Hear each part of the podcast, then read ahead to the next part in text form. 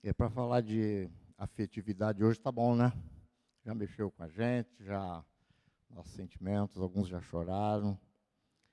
Mas, amados, é, a relação de Jesus Cristo conosco é uma relação de afeto, de afetividade. É interessante que nós nascemos com algumas necessidades básicas e até de sobrevivência. Uma delas é a alimentação, é físico, é orgânico, e nós precisamos. Se eu deixar de me alimentar, eu morro.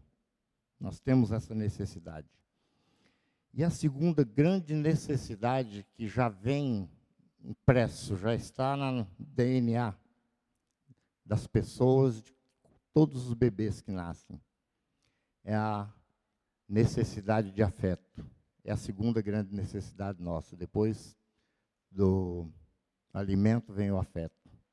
Mas é interessante que ele vem numa segunda ordem, o afeto, mas segundo a, os psicólogos, os pesquisadores que estudam o sentimento das crianças, desde o bebê ali, o choro da criança é diferente. Muitas mães, que foram mães e são mães, sabem que quando o bebê chorava por conta de fome, quando ele queria colo, queria carinho, afeto, não é isso? Ele tem um choro diferente. E segundo esses pesquisadores, eles categorizaram que o choro pela necessidade, pela falta de afeto, ele é bem mais dolorido do que pela falta de alimentação para sobreviver. E Jesus Cristo, ele ele mesmo estabeleceu uma relação de afeto com a sua igreja, comigo, com você, quando eu digo igreja, igreja no sentido humano mesmo. E ele demonstrou, e falou, e mostrou, e viveu esse afeto o tempo todo conosco. Eu, agora, num dos cânticos, diz: Eu me rendo aos teus pés porque é o modo de viver que eu tenho, seria aos pés de Jesus Cristo. Por quê? Por conta desse amor, desse afeto. E o pastor de ovelhas, ele também tem uma vivência, uma relação de afeto com as suas ovelhas. Nós temos isso estampado nos Salmos da Bíblia, quando diz que o Senhor é o meu pastor e nada me faltará. Ali é uma ovelha falando do pastor, né? Mas tem o pastor também falando da ovelha, que quando Davi vai se apresentar para enfrentar Golias, um gigante é algo que humanamente impossível, algum, alguma vitória por parte de Davi. E ele começa a contar uma história. Quando o rei Saul fala, mas como você vai enfrentar esse gigante, esse filisteu? Se eu tenho homens preparados para isso no meu exército e nenhum deles resiste a esse filisteu. Você é um jovenzinho, um menino ainda. Como que você vai enfrentá-lo? Interessante que Davi não chegou dizendo, eu vim em nome do Deus Todo-Poderoso, eu vim. Ele não chegou com nada disso. Ele começou a contar uma história, o rei Saul. Falou: Olha, eu sou o pastor de ovelhas. E um dia, estava cuidando do rebanho, e um leão, surgiu um leão e arrebatou uma das minhas ovelhas. Eu fui atrás do leão, briguei com ele. Na nova versão internacional é até mais, a coisa dá mais sentido. Ele fala, eu peguei o leão pela juba, bati nele e tomei a ovelha dele. Se fosse num caso meu, num consultório, falava, o menino está surtado, né? é o caso. Eu peguei o leão pela juba, ele disse, bati nele, tomei a ovelha dele. Você vê que preocupação com ovelha, né? Cuidado, enfrentou um leão por conta de uma ovelha, isso é afeto também. Aí o, acho que o rei Saul ainda estava com a cara ali meio que de dúvida, né, nesse, nesse momento. Porque ele continuou falando ele disse: Teve uma segunda etapa, uma segunda, um segundo fato aí semelhante a esse. Em outra ocasião, um urso também arrebatou uma das ovelhas do rebanho. Eu fui atrás do urso, bati nele, tomei a ovelha dele, trouxe de volta para o aprisco. Aí ele fecha a história dizendo: O mesmo Deus que me livrou do leão, o mesmo Deus que me livrou do urso, vai me livrar desse incircunciso. Ele fazia das histórias, dos, das vivências dele com Deus um relacionamento pessoal. E esse relacionamento pessoal nosso com nossos irmãos, com Deus e com todas as pessoas que nós conhecemos, ela só é uma relação, um relacionamento perfeito se for um relacionamento estabelecido com afeto. O afeto em Filipenses, o apóstolo Paulo falando à igreja, ele diz que ele fala, ele usa uma expressão de entranháveis afetos e misericórdia.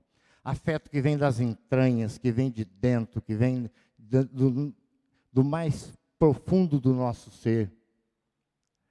Amados, e muitas vezes nós precisamos desse afeto. Eu sei para entendermos uma coisa. Eu queria que. Eu vou, vou, arriscar fazer isso. Eu queria que levantasse a mão aqui, qual, quem está aqui conosco, que foi não abençoado, foi muito abençoado nesse lugar. Pode levantar a sua mão. Amém. Com certeza vocês, quando passarem aqui na frente, isso aqui pode ser até um bar depois que vocês olharem para cá, vocês vão sentir um aperto no coração. Vocês vão sentir saudade. Vocês vão sentir porque foi estabelecido um vínculo de afeto genuíno, verdadeiro. Porque foi um afeto pautado e confirmado por Deus aqui nesse lugar na sua vida. Nós estamos saindo desse espaço. Mas esse espaço leva um tempo para sair de nós. Vocês, talvez pode acontecer de um dia você estar tá indo para outro espaço e vir para cá, ver o seu carro. Procurar o seu estacionamento que você fez tanto tempo aqui. Isso pode acontecer, viu? Eu, porque o vínculo ainda permanece.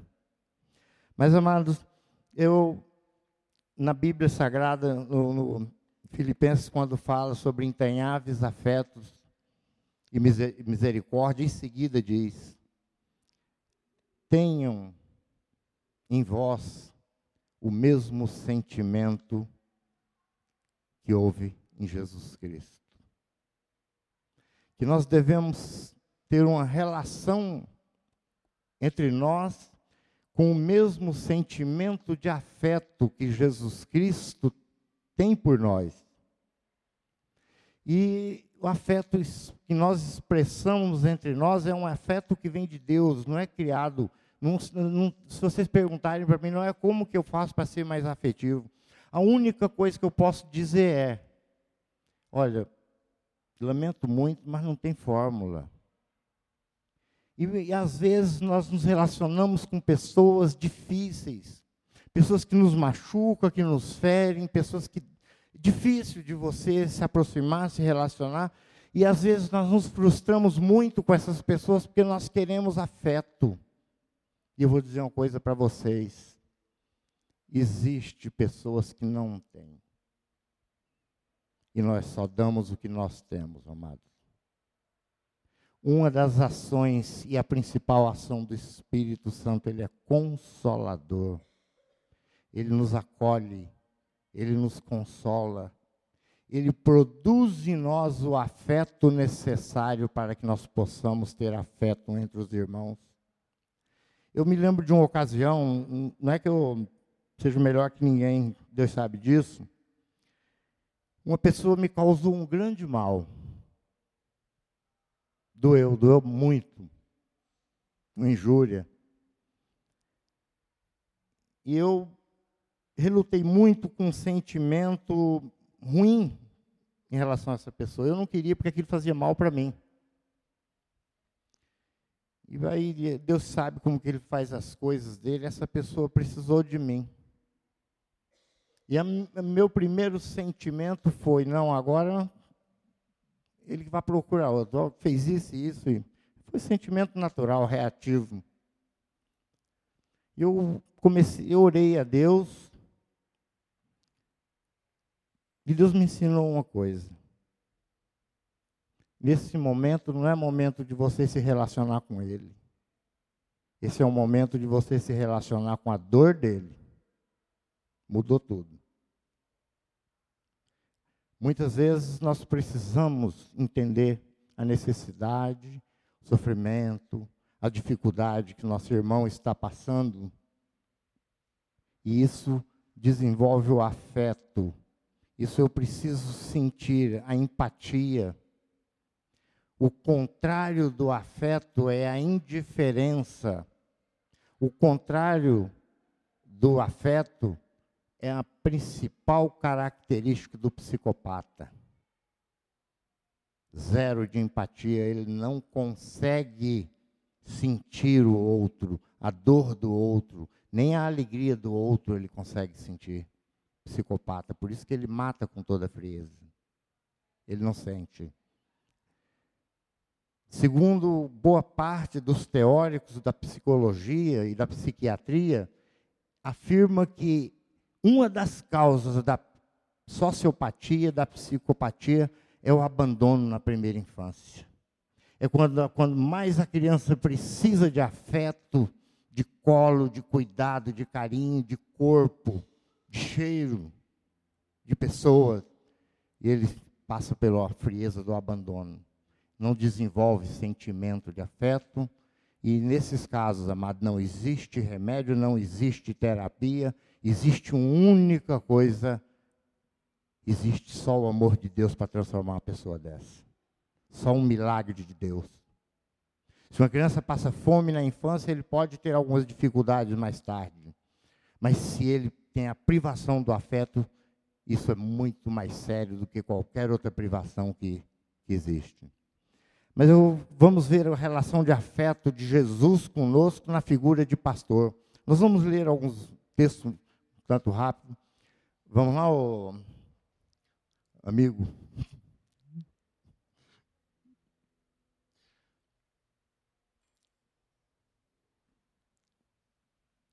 Tá com, é, o bom pastor, está na tela aí.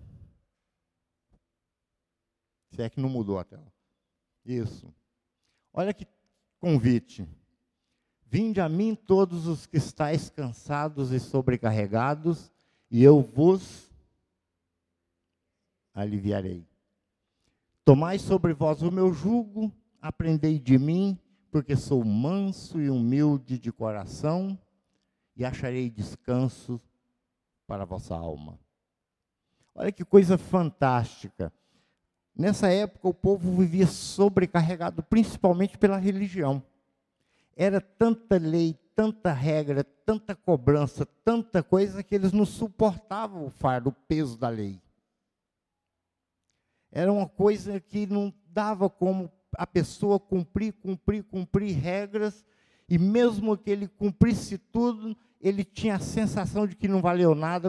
O próprio Jesus, quando veio, disse: a lei está enferma. A lei também estava doente, ela não tinha como curar ninguém. Aí ele fala: Mas vinde a mim, vocês que estão cansados de cumprir regras, leis da religiosidade. Vinde a mim. Meu fardo é leve vocês encontrarão descanso para vossas almas, é o que nós precisamos sempre. Esse convite ele fez para mim, para você, em momentos que quantas vezes nós já nós estávamos sobrecarregados e procuramos a Jesus. O próximo, eu sou o bom pastor, o bom pastor da vida pelas ovelhas. E eu rogarei ao Pai, e ele vos dará outro consolador, para que fique convosco para sempre essa relação de afeto. É interessante que consolador, A palavra ali, o Espírito Santo como consolador, é a palavra, a palavra do original lá do grego, paráclitos, ou paracletos, como alguns outros dizem, aquele que está ao lado para cuidar, para proteger, para estar cuidando de você. Essa é a figura do consolador do Espírito Santo.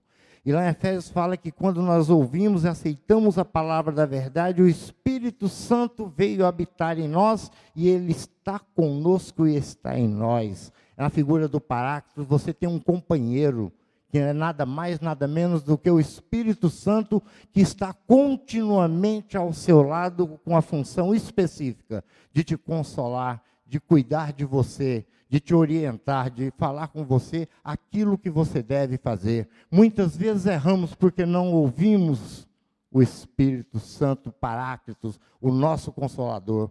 Às vezes buscamos consolo em tanta coisa, em tantas em festa, em tantas coisas que dá prazer imediato e nos esquecemos que nós temos um consolador que está continuamente ao nosso lado, Paráclitos, o Espírito Santo, que Jesus, quando ele estava para ir voltar aos céus, ele, os seus discípulos ficaram aflitos, desesperados, e agora? O que, que vai ser de nós? Nós vamos perder o nosso Mestre, vamos perder Jesus Cristo. Ele volta para o céu agora e nós vamos estar abandonados. Momento de sofrimento, de desespero. Jesus, vendo aquela situação, ele fala: calma, eu vos enviarei outro. Interessante que essa palavra outro, no, no, no, grego tem duas palavras, tem outro que é hétero ou alós, que é o mesmo, mesma essência. Esse outro, ele fala, eu rogarei ao Pai e ele vos dará outro exatamente como eu, com a mesma essência, para ser o consolador, para continuar sendo o consolador de vocês. Às vezes nós sofremos, passamos por dificuldades, por muita dor, mas uma coisa é certa: nunca você está sozinho, sozinha. Eu, eu já falei uma vez aqui, minha mãe, ela uma, uma pessoa fora de série por causa da fé dela que ela tinha no Evangelho em Jesus Cristo. E ela, com seus 85 anos, um pouco mais, ela já tinha sepultado quatro filhos, teve o Noé drogado, ela me visitou dentro de cadeia, ela me viu quase morto um monte de vezes e não se tornou uma pessoa amarga. E um dia da gente conversando, ela demonstrava muita alegria sempre, sempre falava de Deus como um Deus bom, maravilhoso.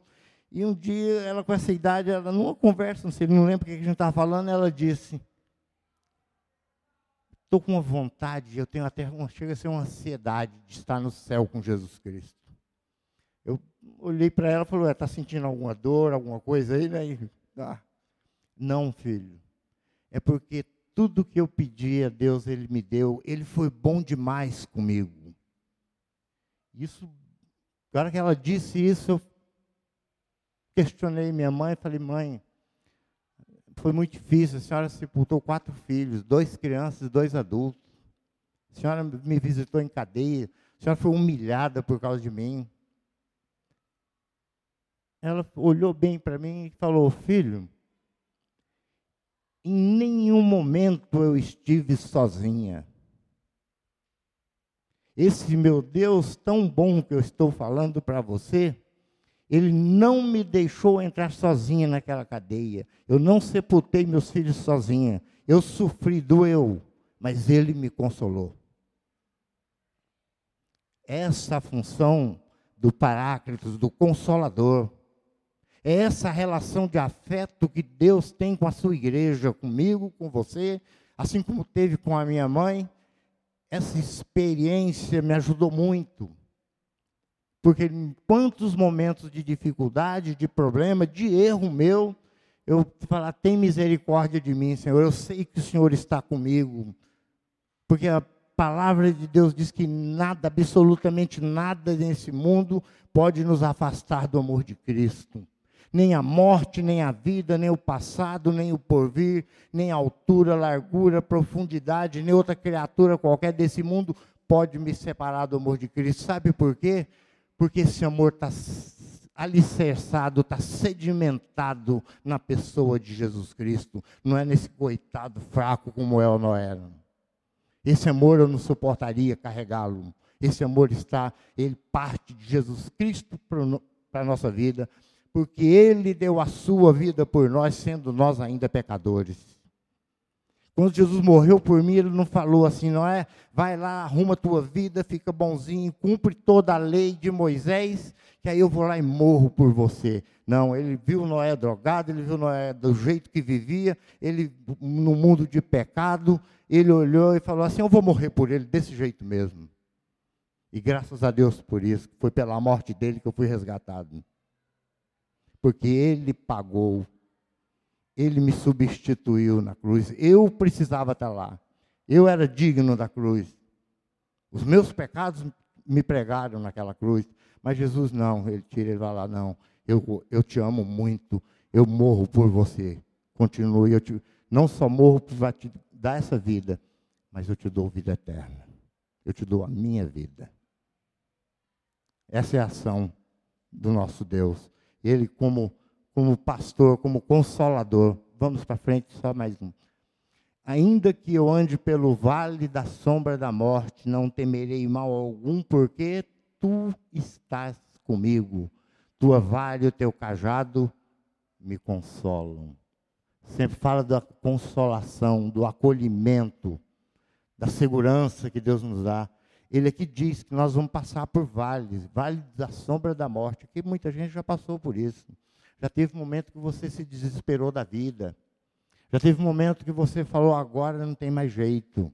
Agora chegou no fundo do poço.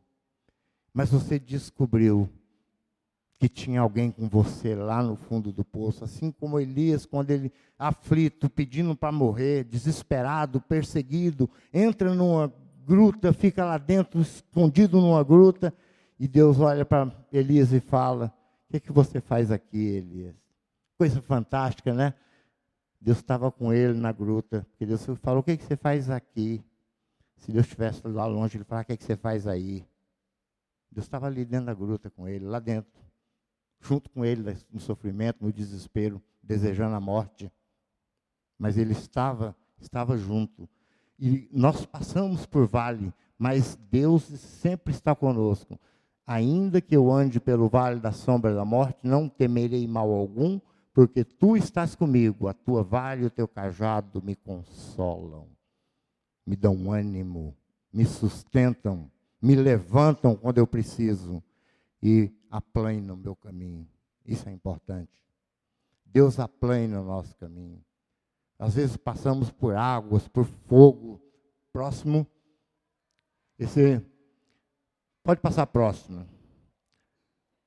Mas agora assim diz o Senhor, aquele que o criou.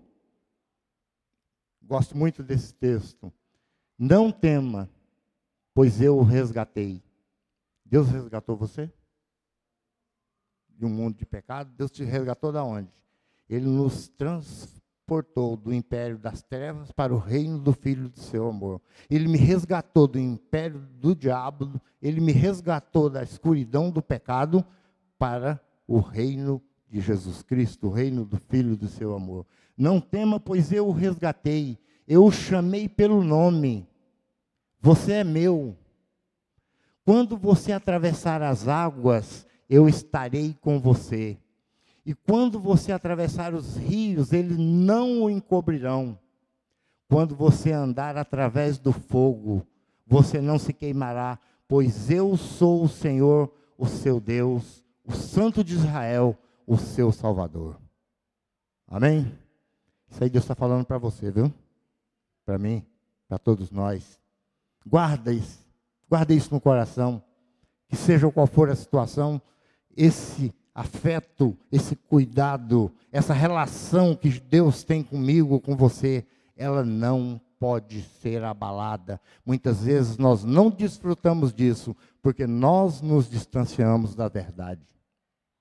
Mas a verdade de Deus é essa. Ele se compromete, ainda que nós passemos pelo, pela água, nós não vamos sucumbir, não vamos nos afogar. Ainda que eu passe pelo fogo, eu não vou me queimar, não vou ser queimado, porque Ele está comigo.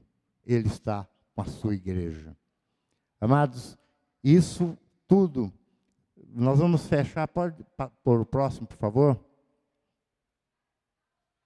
Esse texto fala o porquê Deus tem esse afeto com a gente, porque Ele nos consola. Bendito seja o Deus e Pai de nosso Senhor Jesus Cristo, o Pai das misericórdias e o Deus de toda consolação, que nos consola em toda a nossa tribulação, para que também possamos consolar. Você entendeu que todo esse afeto de Deus conosco é para que nós tenhamos esse mesmo afeto com o nosso irmão? Porque ele diz que ele nos consola, para que também possamos consolar os que estiverem em alguma tribulação, com a consolação com que nós mesmos somos consolados por Deus.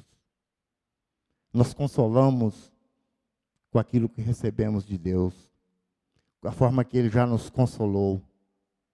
Se Deus fez tudo isso por mim, Ele tem um propósito, é que faço por outros. Porque como as aflições de Cristo são abundantes em nós, assim também é abundante a nossa consolação por meio de Cristo. Consolar, consolador, paráclitos, vínculo de afeto intenso produzido por Deus na nossa vida para que nós possamos afetar o outro no início da igreja de Jesus Cristo, os milagres não faziam tanto efeito. As palavras, a teologia não fez tanto efeito. Mas a vivência de afeto dos irmãos da igreja encantou o mundo e todos que viam aquilo queriam fazer parte parte daquela comunidade que se amava daquela forma. A maior mensagem do Evangelho no primeiro século da igreja foi a vida da igreja, a vida das pessoas que tinham entregado a vida a Jesus Cristo. Foi o relacionamento, a convivência deles, impactou o mundo de tal forma que eles queriam, não, não tinha missionário, ninguém saía para pregar o Evangelho, eles vinham, eles se aproximavam, eles queriam ser inseridos na igreja de Jesus Cristo, eles queriam ser agregados, porque ele via forma de afeto entre os membros da igreja de Jesus Cristo. É isso que nós precisamos. É isso que nós devemos fazer. Um novo espaço. Esse espaço é acolhedor, mas ele pode não ser porque quem é acolhedor é quem ocupa o espaço.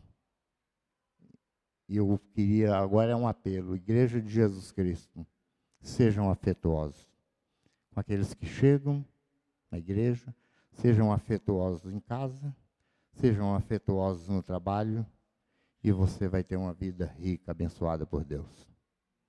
Que Deus os abençoe. Eu vou orar com vocês. Senhor meu Deus, Pai amado, essa é a tua igreja, o teu povo, que o Senhor comprou, resgatou com seu próprio sangue, Senhor.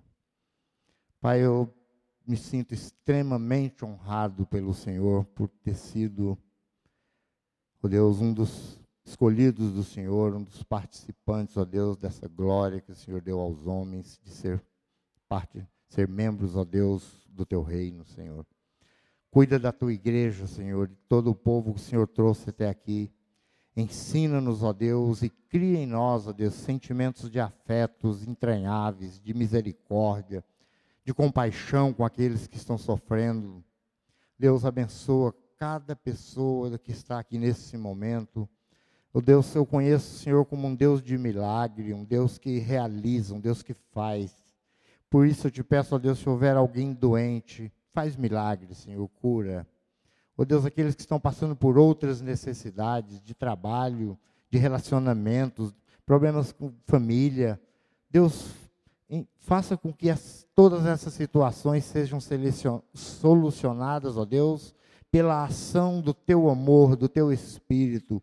Que o Espírito Santo, Paráclito em nossas vidas, ó Deus, esteja continuamente cuidando e nos ajudando, ó Deus, a vencer as barreiras que nós não conseguimos, Pai. E mais uma vez eu te peço, Senhor, faz milagres, ó Deus, na nossa vida. Nós precisamos de Ti, Senhor. Oramos em nome de Jesus. Amém, Senhor.